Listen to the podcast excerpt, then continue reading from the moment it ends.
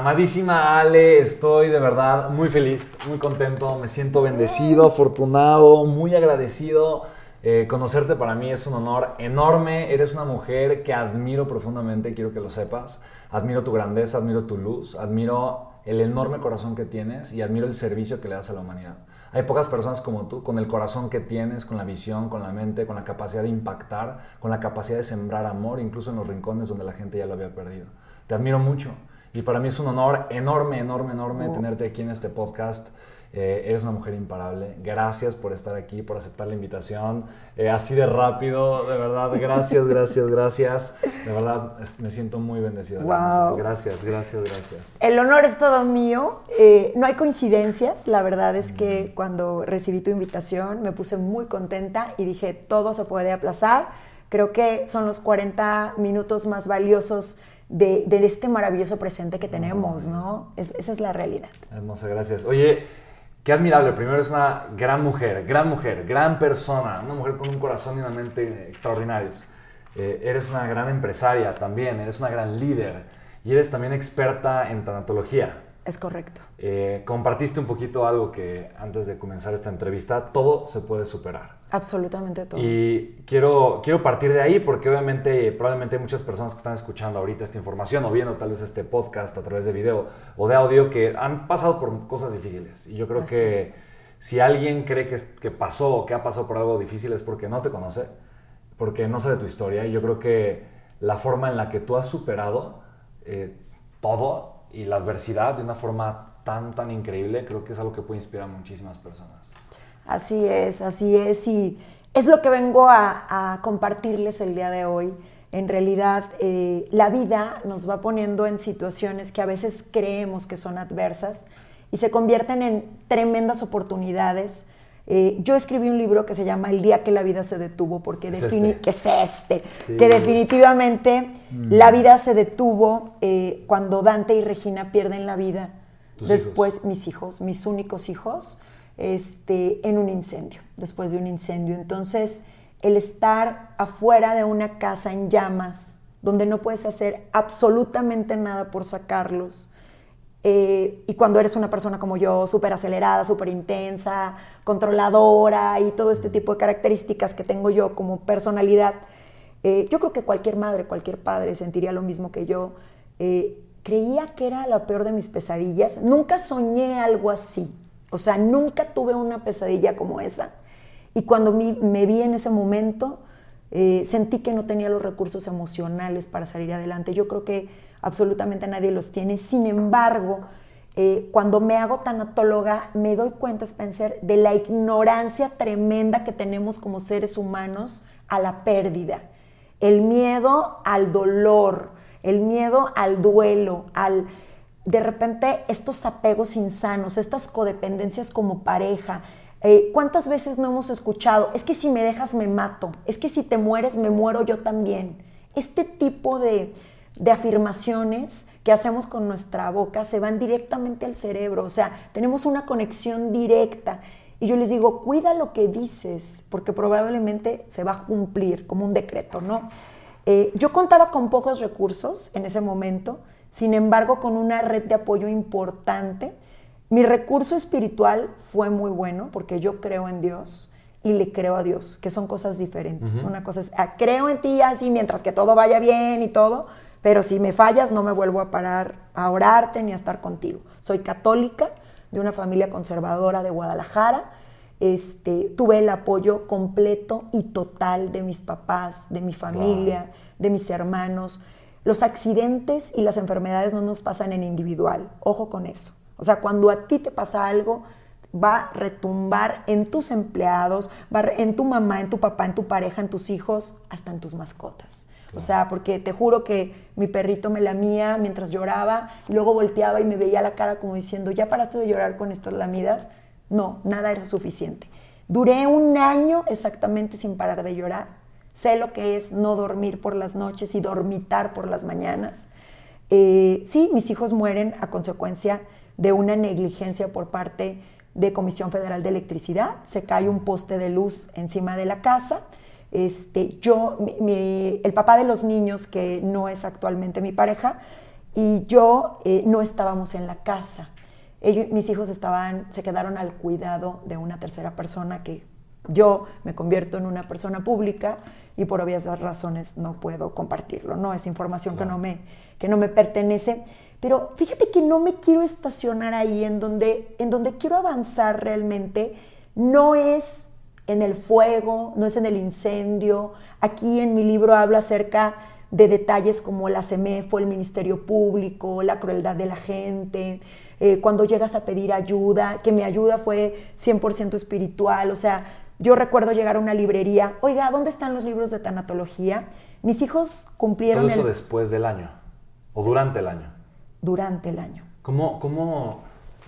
Yo tengo dos hijos y la verdad es que no puedo imaginarme, o sea, la verdad no puedo imaginarme, no puedo imaginarme cómo... ¿Todo bien, amigo? Sí. Ah, ah listo. Eh, yo tengo dos hijos, vale, no, no puedo imaginarme, obviamente, una situación de ese tipo. Fíjate que, que mi, mi, abuela paterna eh, enterró a dos hijos. Uno de ellos fue mi papá. Y obviamente fue algo muy difícil. Mi papá se quitó la vida cuando yo tenía tres años. Fue una situación muy dura para, pues para mí. Yo, obviamente, como de niño y pues, para, mi mamá también, para toda la familia, fue algo muy difícil. Em, yo no me acuerdo de él, de mi papá, y pues mi mamá de un día al otro queda viuda, tiene que tener tres trabajos para mantener a cuatro hijos, etcétera, etcétera, y obviamente eso fue algo pues muy difícil para toda la familia. Em, y yo empecé a ser empático con mi abuela mucho tiempo después, porque obviamente yo cuando me enteré de la, muerte de mi papá, yo crecí con la idea que mi papá había muerto de un infarto al corazón, y a los 17 años leyendo un expediente para hacer el servicio militar y decía, eh, el niño, o sea, yo, Spencer Hoffman, presenta tal, tal, tal, por el suicidio de su padre. Y para mí fue como una cubeta de abuelada. Y yo poco pensé en mi abuela, hasta algunos años después, en un funeral de otro de mis tíos, eh, más bien a mi tía, o sea, enterró a su segunda hija. Y estaba mi abuela, y mi abuela estaba, pues, con una sonrisa en el rostro. Eh, no, no te puedo decir que feliz de la vida, pero estaba con una sonrisa en el rostro y me dijo, ven, entonces yo no quería entrar a esa habitación con el cuerpo de mi abuela y entré a la habitación, está el cuerpo de, perdón, el cuerpo de mi tía. Yo no quería entrar a la habitación con el cuerpo de mi tía. Entro, está mi abuela sentada junto y el cuerpo de mi tía. Y me dice, despídete de tu tía. Y yo, uy, yo la verdad fue algo muy complicado. Y me empezó a contar chistes mi abuela. Y yo le digo, oye, ¿cómo, cómo es posible que estés contenta?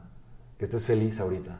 Y me dijo, mira, es la segunda vez que pierdo a un hijo. Y la primera vez eh, tardé mucho tiempo en entender esto, pero yo hoy puedo o sufrir porque ya no va a estar mi hija o poner una sonrisa en mi rostro por todo el tiempo que así estuvo. y para mí eso fue una de las lecciones más hermosas de vida que, que mi abuela me dio. ¿no? Cuando ella falleció, yo en el funeral pedía que aplaudiéramos y que estuviéramos felices porque era lo que ella quería. ¿no? por supuesto. Sin embargo, el proceso yo creo que es algo que yo no me puedo imaginar. O sea, yo hoy como papá siento el apego por la vida de mis hijos. Claro. Y de alguna forma siento que sería de las... De la, o sea, si tú me preguntas qué es lo peor que podría pasar en tu vida, te diría eso, ¿no? Perder a un hijo. ¿no? Mi hijo chiquito tiene síndrome de Down, dos veces está en terapia intensiva, hospitalizado, tuvo una operación al corazón y gracias a Dios hoy está bien. Pero es de los miedos más grandes que he tenido en mi vida. ¿Cómo lidias con eso? o sea, mientras lo tienes. Y yo creo que esta fórmula que nos, puedas, nos puedes compartir le puede dar a cualquier persona que cree que tiene un problema, que es nada en comparación de lo que tal vez tú has vivido, ¿no? Sí. Yo la fórmula, mira, el 3 de agosto se cumplieron nueve años de la muerte. Bueno, mucha gente dice trascendió. Yo digo, a mí sí me gusta decirle muerte porque si murieron en este universo, en este plano que conocemos. Se cumplieron nueve años y yo estaba en un crucero en un crucero hermoso de 17 pisos, que hasta te sientes como culpable de estar en un lugar maravilloso, pasándola bien. Hay, como un poco de culpa. Mm. Eh, tenía internet, tenía acceso a internet, estaba organizando un evento. Todos los años, durante nueve años, recibo mensajes de, Ale, nunca se nos va a olvidar este día, de amigas, de primos, de, de gente muy cercana a mí, obviamente mi hermana, mi papá, mi mamá, perdón, mi papá falleció hace un año. Y yo lo que les puedo compartir es que si no aceptas tu vida como viene, ese es el primer requisito, aceptar la vida como viene. ¿Cómo es?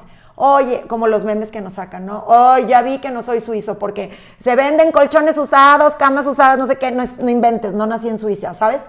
Hay gente que reniega por ser mexicana. Hay gente que reniega por ser hija de una madre soltera. Hay todo el tiempo, o sea, tenemos razones eh, para, para estar infelices, pero yo les digo, si yo quisiera ser mala, tomé muchas terapias, muchas, muchas, demasiadas, y fui y toqué puertas a todos lados. Pero yo que, si yo quisiera ser mala, si yo quisiera ser una desgraciada, tengo todos los argumentos y sé que habrá personas que me digan, ay, claro, pues vea Maléfica, vea Cruella, sí, pero eso es fantasía. Por eso Cruella se hizo mala, porque pues su mamá era una desgraciada. Y pues Maléfica, pues el, el, hombre pues la traicionó y le cortó las alas y todo. O sea, yo veo ese tipo de películas y digo, eso es fantasía. Claro. Y me parece una tontería porque en Disney, bueno, a no ser la película de Pedro Infante, que es lo más cercano que tengo, de que se le queman los hijos, y en ese momento él como que pierde la razón y lo saca con aquel dramatismo de los años 50, de la época de oro del cine mexicano, que estaba colmado de cuando los hijos se van y la mamá sufrida. Estamos en 2022. Eh, el tiempo ha cambiado, las formas han cambiado, la mujer está en el mejor momento y yo lo único que les puedo decir es que si tú no aceptas que no puedes ser madre, por ejemplo, a mí me llegan ya no doy terapia, doy, conferencias, no puedo, me llegan mensajes de todo el mundo. pero sin embargo, hay veces que me dicen, oye, tienes que hablar con esta mamá que le atropellaron a su hijo, o muertes muy, muy trágicas que no la soluciona ni un psicólogo ni un psiquiatra, van con un tanatólogo. O sea, conmigo ya, cuando llegan conmigo ya fueron con el brujo, con el chamán, con el... Entonces sé que es de asesinato para arriba, situaciones muy, muy complejas. Y aquí el punto es querer estar mejor. Hay una decisión de querer estar mejor. Entonces, yo tenía dos caminos. Uno era muy cómodo, era mediocre, triste y gris, pero era cómodo, donde yo iba a tener casa, comida, este, coche y no hacer nada más que ser la niña de mamá y papá, porque esa fue la opción que me ofrecieron en ese momento mis papás. No hagas nada, quédate aquí. Bueno, yo seguía casada, pero yo ya no quería estar casada. Yo lo veía a él, recordaba el accidente, el tema de la culpa, un montón de situaciones. Este, pues desafortunadamente él no lo superó. Este, digo, no, no, en ningún, jamás voy a hablar mal del papá de mis hijos. Un hombre extraordinario, un hombre que su rol más importante en esta vida era el de ser papá. Y ahí es donde voy. Cuando tú dices, mi vida son mis hijos, yo te voy a corregir y te voy a decir no. Tú en este momento, cancelado, ¿eh? es un ejemplo. Tú no sabes si tus hijos están vivos o muertos. Ahorita que estamos aquí tú y yo. Y tú estás vivo y te veo fenomenal. Estás respirando y todo. Yo no sé si mi mamá está muerta o viva y yo estoy. Hasta que nos dan la noticia y entonces dices, no puedo vivir, no puedo respirar. Llegó la ansiedad a mi vida. A mí, yo fui diagnosticada con trastorno postraumático de ansiedad. Entonces fui con uno de los mejores psiquiatras de Guadalajara para poderme atender, un psiquiatra ya de la tercera edad, donde me dijo, yo he atendido a gente que ha estado en campos de concentración, gente que ha estado en la guerra de Vietnam, y el psiquiatra y yo lloramos juntos, porque él había perdido a su hijo por un asalto, que le habían dado un balazo, y él había dado la vida por una de sus hermanas, por, por un reloj que le iban a quitar. Y los dos lloramos y yo dije, valiente psiquiatra, o sea, llorando con la paciente. Me dio de alta a los pocos meses, a los cuatro meses, y me dijo, Ale, me dio un medicamento controlado, me dijo, este medicamento controlado es tu mejor amigo tienes que traerlo en tu bolsa. Yo no sé en qué momento te vaya a dar una crisis, pero esto no se cura. Se puede aprender a vivir con ello, pero unos zapatos, un vestido, eh, una película de Disney, por ejemplo, yo no puedo ver Buscando a Nemo, pero ni de broma, lo nombro en el, en el libro. ¿Por qué? Porque Dante y yo teníamos una dinámica eh, personal. ¿Qué es lo que pasa cuando muere algo o alguien, cuando muere un proyecto? Imagínate que tú y yo somos socios y vamos a hacer, eh, ¿sabes qué? Vamos a sembrar, no sé, elotes, ¿no? Y llego y te digo, ¿qué crees? Toda la herencia que te dejó tu padre, tu mamá, tu abuelita, todo el dinero que yo tenía, pues se perdió. Pues fíjate que cayó ahí una plaga y lo perdimos. Ambos vamos a tener un duelo. Es posible que hasta perdamos la amistad, es posible. Si, si a ti te da coraje, si sospechas de mí, y entran todos nuestros demonios. Yo, yo lo que les quiero compartir es que lo que fui es lo que soy.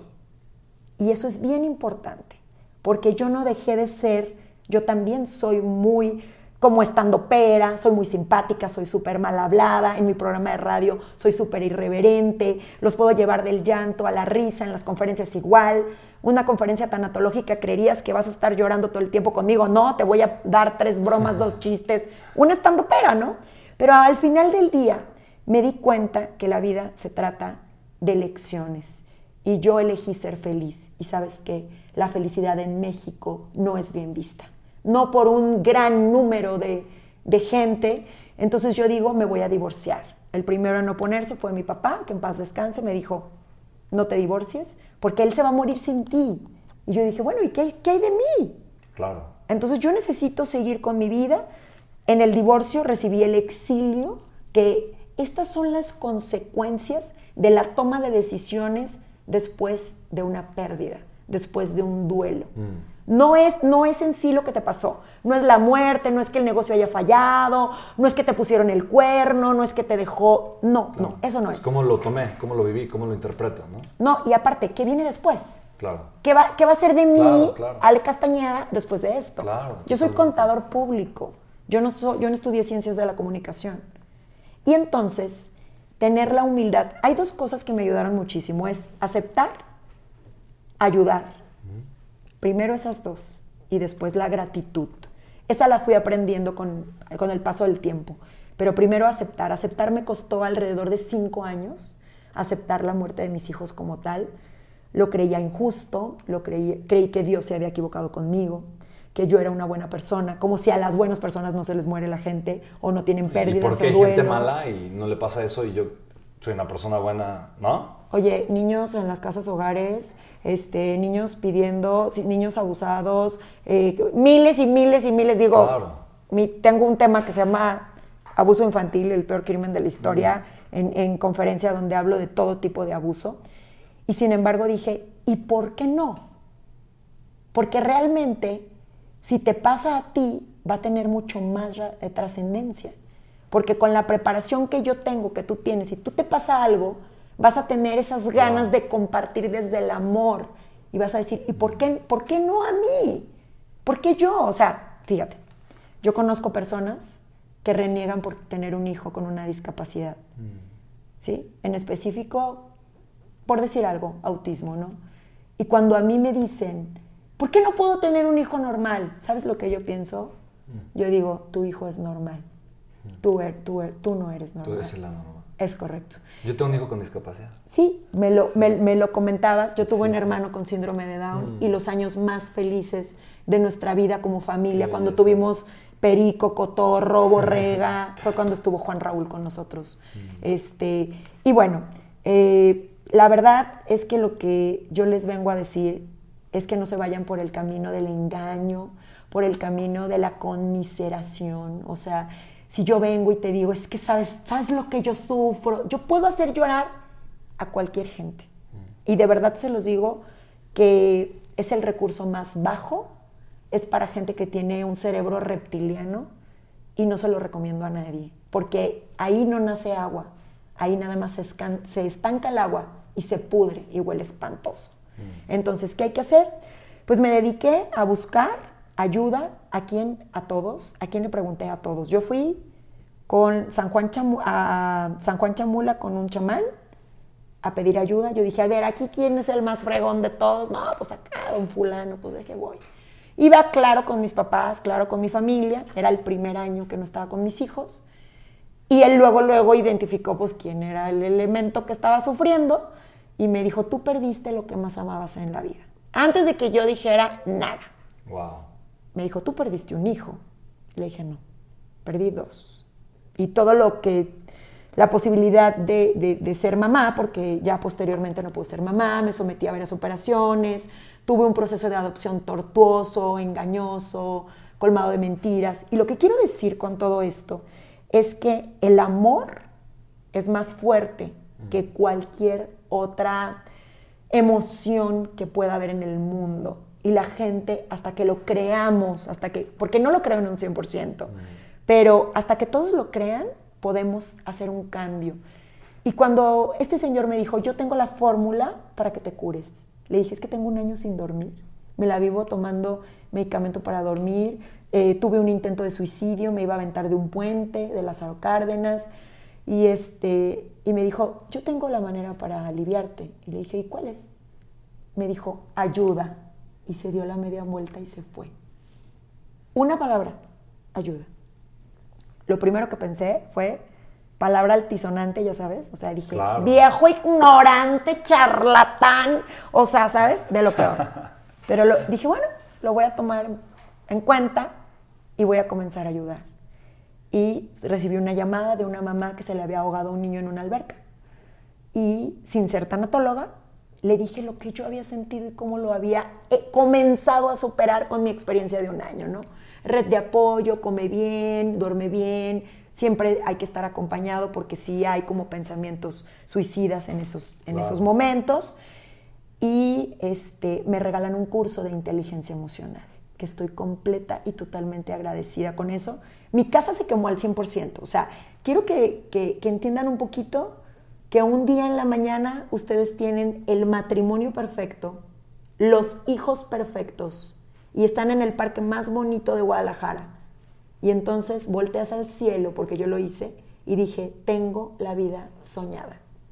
Tengo la casa que siempre soñé, un marido ejemplar, unos hijos de ensueño, Dante, Regina, todo es perfecto. No habían pasado 12 horas, estaba acusada de asesinato imprudencial, el papá de mis hijos y yo, y estaba en el Ministerio Público, mis hijos en la CEMEFO, para que fuéramos a reconocer los cuerpos, la casa en llamas, y yo no tenía ni calzones, se quemó todo. Lo único que no se quemó fue mi amor por la vida mm. y la esperanza. Eso no fue lo único que no se quemó. Pero sí mi vida se detuvo. Y pongo un reloj de arena en la portada de mi libro porque cada minuto que pasa es un grano de arena menos en nuestro proceso de vida. Y a veces no tenemos esa conciencia tan despierta. Mm. Afortunadamente, muchos amigos, gente que no me conocía, así de que, oye, ¿qué necesita Ale? ¿Qué le hace falta? O sea, Ale se quedó sin nada. Llegó un momento que les tuvimos que decir, oigan, Ale no tenía 120 bolsas, o sea, tenía 50, ¿sabes? La generosidad de la gente fue tal, me llevaron cosméticos, perfumes, blusas, este, bolsos, una exageración. Y una de mis amigas me dijo, te voy a dar algo que nadie te ha dado. Claro, me daban medallas, me daban oraciones, aceites, yo aceptaba todo y de todas las religiones, ojo, de todas, de todas, de todas. Sí, son gestos de amor, ¿no? Es, correcto, el amor se recibe en todas las cajas, en todas las cajas, o sea, si yo te doy un diamante en donde te lo dé, pues me lo vas a recibir, en fin, y aparte la intención es importante. Y entonces esta amiga me dijo, te voy a dar algo que no te han dado, un curso de inteligencia emocional. Wow. Llego a este centro y tomo curso de inteligencia emocional y me hace una revolución en la cabeza. Hablo con el director, el padre Silvio, que era italiano, con otra cultura muy diferente a la mexicana, y me dice, ¿por qué no te haces tanatóloga, Ale? ¿Qué vas a hacer con este dolor tan grande por el que has pasado? Compártelo con la gente, compártelo con el mundo, hazte tanatóloga. Mm. Al principio no me gustó la idea, me, me sentí ofendida, dije, ay, pues sí, este que no ha tenido hijos no tiene ni idea, yo con mi dolor. Y... Me hago tanatóloga, me cambia la vida por completo. Em, y pues bueno, me recomiendan que yo le pida a mis hijos lo que yo quiera, que me lo van a conceder. Y pido eh, los medios de comunicación. En menos de 12 horas yo ya había recibido una llamada de una importante televisora aquí en Guadalajara para estar en 20 países eh, por medio de María Visión entonces, eh, esta persona se llama Salvador Jiménez, el que me habló, y me dijo, tú eres Ale Castañeda. Y, fue impresionante. Ahí em, comenzó la magia y entonces llego a Grupo Promomedios Radio y empiezo como locutora. Y te juro que el primer día que estuve frente al micrófono no pude contener las lágrimas, o sea, no podía dejar de llorar en los cortos, me sonaba porque era mi sueño. A los casi 40 años llego a la radio Siempre fue mi sueño ser locutora de radio y me lo regalan mis hijos.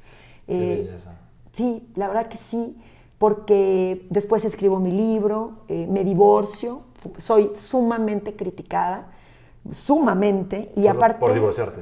Solo por divorciarme, pero cuando me vuelvo a casar, no, bueno, o sea, la difamación era un constante en mi vida. Eh, te- yo la verdad es que no creo en la brujería, sé que hay cosas eh, pues de magia negra y todo eso. Yo la verdad nunca he contactado ni siquiera a una medium, mis hijos eran muy pequeños y no ha- todo estuvo dicho. Lo último que me dijeron mis hijos fue, mami, ¿me quieres? Sí, yo también te quiero, dame la bendición, dásela a Regina, durmieron juntos en el mismo cuarto. Y lo último que me dijeron mis hijos fue que me querían. Entonces no hay nada pendiente por preguntarles. Claro. Sin embargo, sí se, me, han- sí se han acercado muchas personas a mí de, oye, ¿no quieres hacer contacto con tus hijos? Bla, bla, bla. Digo, es que yo tengo contacto y comunicación con ellos todos los días de mi vida. claro. Y les pido consejos y me contestan y les pido favores y me los hacen. O sea, mil cosas, ¿no? Eh, viene lo de mi libro. El libro fue una respuesta extraordinaria de la gente. El editor cuando lo leyó me dijo, Ale, imprime más. Y yo decía, no, hombre, no se va a vender. Claro que nadie lo va a comprar. Se empieza a vender. Y la- el primer lugar donde vendí mi libro este, fue en Sri Lanka. O sea, tuve, tuve que ver el mapa para ver cómo se los mandaba por paquetería. O sea, te lo juro. Yo así de qué, Sri Lanka, ¿de qué me están hablando? Y, y fue impresionante porque eh, me divierto mucho, gozo mucho mi vida. Eh, yo sé que mis hijos, así como tú, como yo, como todos los que estamos aquí presentes, tenemos un día en el que ya no vamos a estar en el planeta Tierra, ¿no? Este, a mis hijos les tocó, digo, ellos están en un lugar donde no hay tiempo, es atemporal. Tú y yo estamos muertos en otro, en otra dimensión, o estamos vivos, como le queramos ver, vivos, vamos a decir que vivos. Yo no quería que mi libro dijera muerte, dije, ¿cómo le pongo? ¿Cómo le pongo? El día que la vida se detuvo. Wow. Y la verdad, Qué súper título, por cierto. Me encanta el título. Sí te súper, súper, súper título. a ti se te ha detenido Sí, la vida varias veces. Sí, sí. Pues, ¿Y, y qué haces cuando se te detiene? Uy, yo creo que para mí, digo, han sido, yo creo que tres veces muy puntuales. Primero cuando tuve una embolia a los 16 años y eso cambió mi vida porque me enseñó a vivir desde el amor. Me enseñó que la vida es un instante. Yo escuché que iba a perder la vida, tal cual. Llegué al hospital paralizado con la mitad de mi cuerpo y no podía ver nada. Y me operaron del cerebro y aquí estoy. Y no tengo ni una secuela excepto que no veo aquí arriba. O sea, no veo del lado derecho arriba. Y yo creo que es el mejor regalo que me ha pasado en la vida. Que es intercambiar un poquito de mi campo visual por una visión de vida distinta. Y yo creo en el amor, yo creo fervientemente en el amor. Y para mí, yo creo que una vida, una vida de amor es posible. Y yo creo que, creo fervientemente que una vida de amor es posible para cualquier persona, pero se requiere trabajar esa conciencia.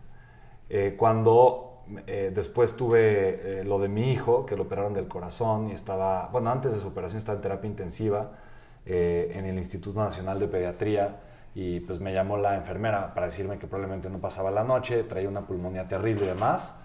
Yo estaba acostado en una cama ahí eh, y fue, fue en el INP porque el pediatra nos dijo ahí es donde mejor lo pueden atender, aunque es un hospital público, llévenlo ahí porque ahí es donde mejor lo van a atender. Y estaban todos los papás Claro. durmiendo, con unos 200 papás, durmiendo acostados en el piso, en cartones. Yo solo escuchaba los ronquidos. Yo me brinqué una bardita sin que me vieran para acostarme en una banca metálica, dura, fría, horrible. Y no podía dormir, obviamente. Y para mí en ese momento la vida se detuvo otra vez. Claro. Y ahí aprendí a soltar. Hasta me... Yo aprendí a soltar. Claro, y dije, ok, claro. suelto. Y si Ronnie se va, es perfecto. Y si se queda también Y es si se perfecto. queda, es perfecto. Claro. No, pero, pero solté, solté. Dije, ok, es mi maestro y si se va es porque se tuvo que haber ido y es perfecto. Y de alguna forma entendí que por más que era mi hijo, no me pertenecía. No, es prestado. ¿no? Sí, es prestado y, y por más de que yo pudiese o no entender algo, a final de cuentas, la justicia no la entiendo. Eso es lo que, es lo que yo deduje. La justicia no la entiendo. Lo único que puedo hacer es elegir vivir con amor, a pesar de cualquier cosa. A pesar de que yo creo que es justo, ¿no? ¿No? La justicia no la entiendo. Pero, ah, yo te admiro. Uy, es, es- es un Te tema bien tanto. complejo lo de la justicia. haces? Este, Cuando, ¿Qué haces cuando se detiene la vida? ¿Cómo le echas a andar? Mira, con valentía. ¿Cómo conectas con- con amor, con el amor? Yo conecto con el amor desde que me amo a mí misma. O sea, yo me tuve que amar más, y así tendría que ser, que a mis propios hijos. O sea, el amor, o sea, entendamos que somos fuentes, ¿no? Y, por eso la gente puede... Criticarme a morir, o totalmente. sea... Yo, estoy contigo, o sea, yo creo lo mismo que tú. Yo creo exactamente lo mismo que tú. Y yo sé que decir eso, ¿no? De yo me amo más que a, mis, hijos. o que a mi esposo o que a mi esposa. No, 200 millones de haters en automático. Pero da igual, a final de cuentas. Sí, ¿no? porque aparte no dices las cosas para quedar bien. Correcto, ¿no? Y, explica un poquito más, pues digo, yo te entiendo, pero seguramente hay gente que no y esto le puede cambiar la vida, a final de cuentas, ¿no? Cuando yo doy una conferencia, al principio, bueno, siempre comienzo de maneras distintas según el humor y según cómo vea al público, porque pues mi, que no es mi público, son amigos eh, los veo de maneras distintas, ¿no? Hay veces que veo mucha tristeza, mucha desolación, o que veo puro profesional, ¿no? Puro coaching, psicólogo, tú las traes, esta vieja que me viene a decir, y de repente salen y quieren que les autografíe hasta la espalda, ¿no? Entonces dices, no, que no. Entonces tú tienes que conocer tu público y saber a quién le estás hablando y hablarle con esa clemencia con esa palabra deliciosa y maravillosa que es la clemencia, que no es igual a lástima. La clemencia tiene un nivel sublime y bueno, ¿cómo, cómo, cómo le hice yo? ¿Cómo le hago yo para que cuando se me detuvo la vida? A mí la vida solo se me ha detenido una vez y fue cuando Dante y Regina perdieron la vida. Mm. Solo una vez se me ha detenido y eh, estoy preparada, si se vuelve a detener, sé lo que, lo que debo de hacer. Yo les digo que es como una caja de herramientas. Todos cuando nacemos tenemos una caja de herramientas, ¿ok? Pues yo veo, yo abro mi caja de herramientas y entonces veo que tengo un martillo, un tenedor, una cuchara y una servilleta. Y entonces veo que tú sacas la de cuatro pisos y, la computadora y que se mueve. Entonces yo digo, Dios mío, eres injusto. O sea, ¿por qué a él le das esa caja de herramientas y a mí me das esta que tiene un martillo y una, una servilleta que me hablas? Conforme comienza a transcurrir la vida, yo hablaba también mucho acerca de justicia, como creyendo que la gente que obra mal le tiene que ir mal. Y entonces al malo hay que apretarlo, hay que golpearlo, hay que señalarlo, hay que meterlo a cárceles. Es más, pena de muerte, ¿no? No. ¿Sabes qué quiere el supuesto malo? Quiere amor, quiere nuestra comprensión, quiere nuestra contención. Soy sumamente criticada cuando yo les digo, si todos nos, nos sentáramos a escuchar las historias de las personas que deciden hacer crimen organizado, les aseguro que dejaríamos vacías las cárceles. Se los aseguro. Porque haríamos una empatía tal. Y ahorita lo que tú que me acabas de comentar me, viene a la mente.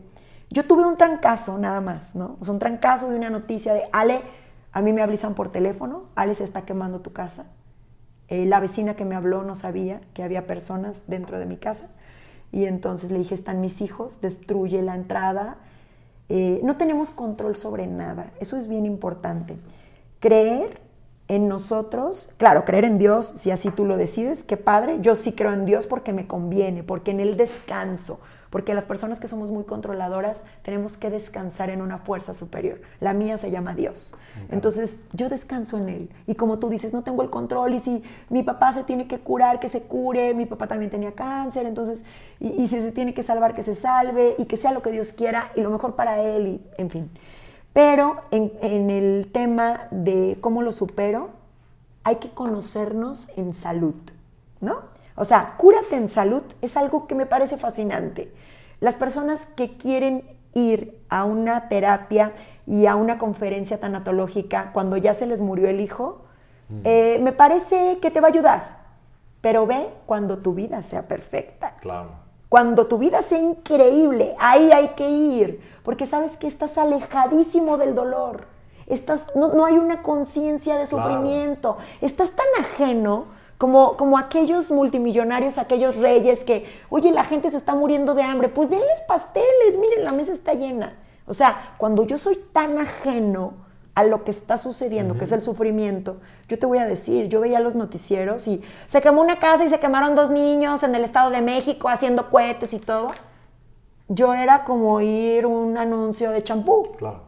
Ahora, cuando escucho una nota, que bueno, la verdad es que ya no oigo no veo tele abierta y ni, noticieros, ni notas rojas y esas cosas, pero cuando me toca escuchar una nota así, investigo el domicilio, el nombre de la señora, voy y le doy terapia.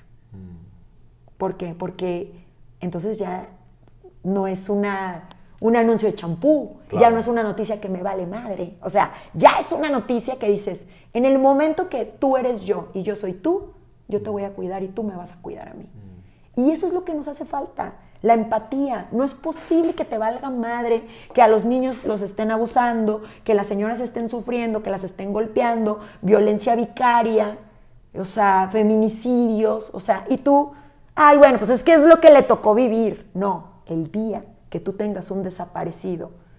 Y, y yo puse ese ejemplo. Por ahí, este, imagínate, yo estoy en los medios de comunicación a mí me llegan todas las notas y también me llegan las personas que quieren hacer denuncia, aunque mi programa es de revista, es un programa de revista, de entretenimiento. Sin embargo, llegan a hacer denuncia y me dicen, Ale, por favor, ayúdame. Y en todo lo que puedo ayudar, ayudo. Pero yo tengo que ser apolítica, porque eso es lo que me toca, ¿no? Sin embargo, eh, quieren echarle la culpa a alguien, ¿no? A Dios, a la Virgen, a Buda, este, le voy a echar la culpa al gobierno. Oye, qué cómodo, ¿no? El gobierno que nos representa, entonces el gobernador, entonces el presidente, entonces, oye, ¿y tú? ¿Y tú cómo andas en tu familia? ¿Tú cómo lo haces? Digo, en tu, digo, si él maneja 7 millones de personas y el otro maneja 100 millones de personas, digo, no quiero saber tú cómo andas en tu familia. No eches culpas a nadie. Hazte responsable de lo tuyo. Y la caja de herramientas se empieza a reforzar desde que naces. Yo veo a niños, tengo sobrinos que adoro, de 3, 4 años, que hacen travesurillas y que mienten o que agarran algo que no es de ellos o cosas así. Y yo desde la broma, desde el chiste, le digo, bueno, o sea, aquí había 500 pesos y ya no están. Y ya dijo, no, es que eran míos. O sea, un de 4 años. Es que eran míos. Y el hermanito lo delata y le dice, tú nunca has tenido 500 pesos en tu vida, ¿no? Entonces mi, hermano dice, vamos a poner las cámaras. Ay, está bien, yo los tomé, ¿no? O sea, fíjate toda la dinámica familiar. Y, y, somos tan importante como sociedad. Yo no tengo el rol de madre. Sin embargo, me considero que soy madre de muchísimos ciudadanos, ¿no? Muchísimos. Y cuando me toca ayudar, ayudo. Y, ¿Y, cómo le hago para salir adelante? Claro que sigo. ¿A poco crees que ya se quemó la casa y ya se acabaron las broncas? No. Yo me metí a miles de problemas y digo me metí porque cuando uno toma decisiones como divorciarte, hay un chorro de consecuencias. Porque toda esa familia política que tú amabas y que sigues amando, claro. y esa pareja que tal vez sigues queriendo, pero no puedes estar con ella porque ambos se hacen mucho daño, tienes que dejarla para poder seguir viviendo, ¿no?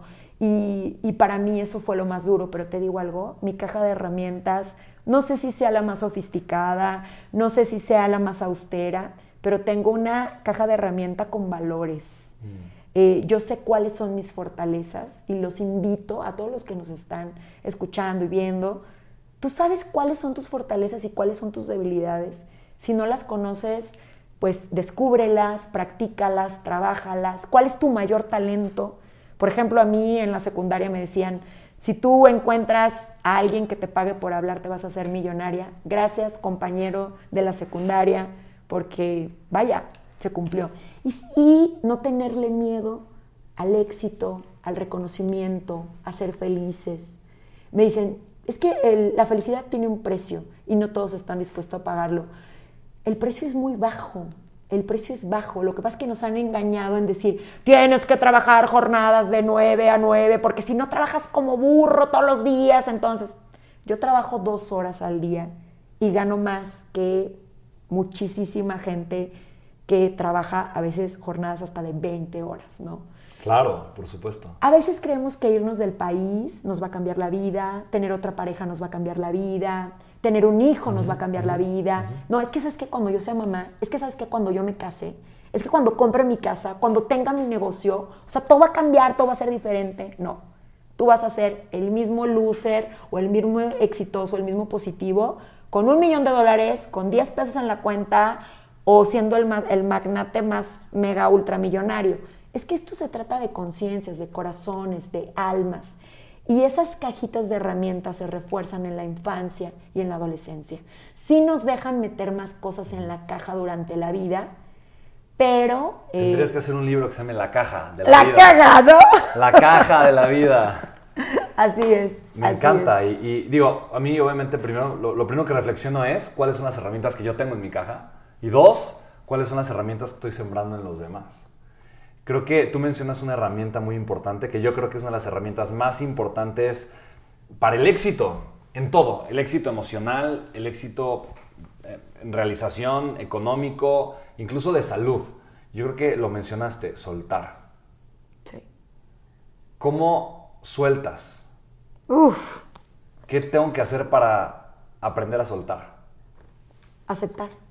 Aceptar. Aceptar. Y bien dijiste hace rato, es un acto de amor es un acto de amor propio, ¿no? Es correcto. Si yo me amo, entonces me pongo en el centro de mi vida y sé que soltarme conviene. Es correcto. Y nada ni nadie puede estar arriba de ti. Nadie, nadie, absolutamente nadie. Eh, cuando corrijo, digo, no los corrijo a todos porque obviamente tiene que ser gente a la que le tengo confianza y a la que amo, pero cuando oigo eso de, por ejemplo, a mí, ¿sabes cuál, es, eh, cuál era el pésame que me daban en el velorio de mis hijos? Mm. Si a mí me hubiera pasado lo que a ti te pasó, yo me hubiera suicidado, yo me hubiera dado un balazo, yo. Eso me lo dijeron no menos de 70, 80 personas.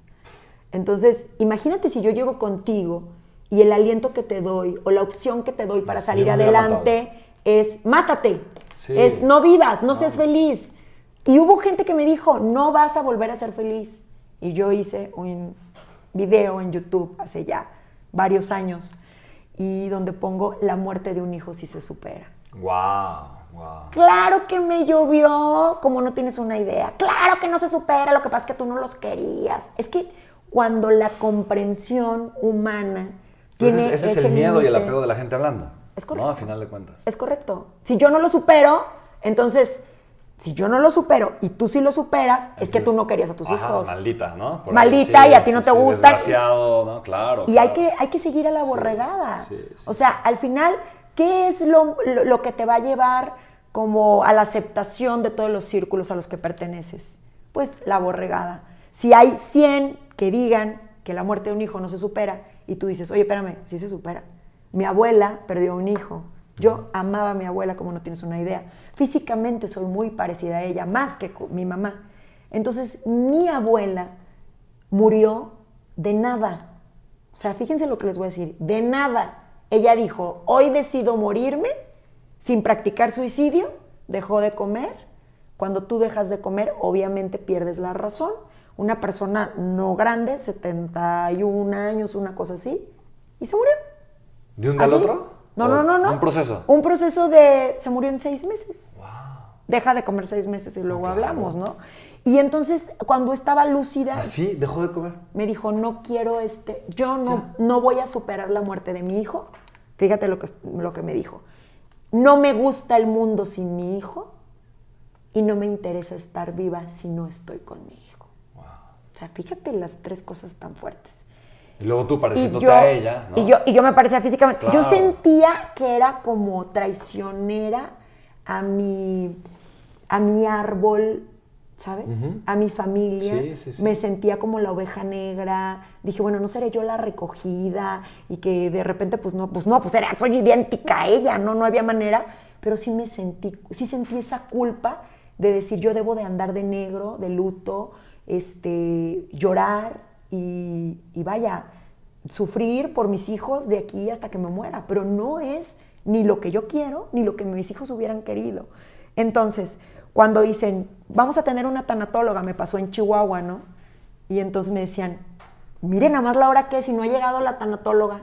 Y le dije, yo soy la tanatóloga. Y me decía, pero, pero tienes el cabello largo y rubio. Y, y yo, señora, está pintado y son extensiones, no se preocupe. Pero, pero es que yo me imaginaba, y yo, dime qué te imaginabas. Bueno, me imaginaba una señora grande, de más de 70 años, eh, muy gordita, vestida con ropa de manta, con chanclitas. Yo les llego con el reloj que parece el Big Bang, digo, muy, muy económico, lo que tú quieras, pura bisutería. Me ven llenas de anillos y todo. Entonces le digo, señora de mi corazón, le dije, yo soy la tanatóloga. Entonces, es romper esquemas, romper paradigmas. Tenemos un sistema de creencias súper podrido. Y ese es el sistema de creencias que tenemos que cambiar. Totalmente. Entonces, y, viene, desde o sea, está permeado en la sociedad. Desde la conquista. Sí, está permeado. O sea, somos los conquistados, entonces nos sentimos siempre menos, ¿no? Eh, cuando estamos hasta en un crucero, ¿no? ¿Dónde están este, los estadounidenses, ya no digamos, ¿no? Los alemanes, ¿dónde están? Este, bueno, los rusos ahorita no, son como muy populares, pero todo mundo así como que, guau, guau, guau, y los mexicanos, y, los ves hasta como con pena de, de mexicanos, dices, qué horror, qué horror quien va a poner a México en alto es tu historia de vida, es tu trascendencia, es cómo superas las cosas, el cómo sí. Por ejemplo, cuando yo daba terapia, yo le decía, no me hagas perder mi tiempo. ¿Quieres superar la pérdida de tu hijo o no? No, pues la neta no. Que te vaya muy bien. Hay así de terapeutas que te van a cobrar mil, mil quinientos pesos y te van a tener cautiva tres años y te van a decir, pobrecita, pobrecita. Yo no. Oye, mencionaste algo que me encanta, me encanta y lo quiero compartir. Tú tienes un movimiento hermoso. Porque justamente es lo que, lo, que, lo que estás compartiendo, ¿no? De lo que se trata realmente la vida. Y tu movimiento se llama Líderes Inspirando al Mundo. Así se me hace de verdad algo increíble. Me conecta. Yo he estudiado liderazgo por más de 10 años. Cuando traje a John Maxwell por primera vez a México, que nunca había venido, se hizo mi mentor. Y a partir de hecho más de 10 eventos con él y con otros más de 50 líderes mundiales. He traído a Robert Kiyosaki, a Gary Hamilton, a Tapscott, a J.B. Straubel, el cofundador de Tesla, y muchísimas personas con una de las empresas que tengo. Y, yo, amo, amo, amo estos, estos temas y, la inspiración de, o sea, me, encanta. Cuenta, cuéntanos, por favor, tenemos que saber, Ale Hermosa, tenemos que saber qué es eso, qué es este movimiento que estás haciendo, porque yo te considero una mujer imparable. Y esa es eh, la última pregunta que te quiero hacer antes de que, eh, pero antes quiero que nos compartas un poquito acerca de, de este movimiento hermoso que estás haciendo.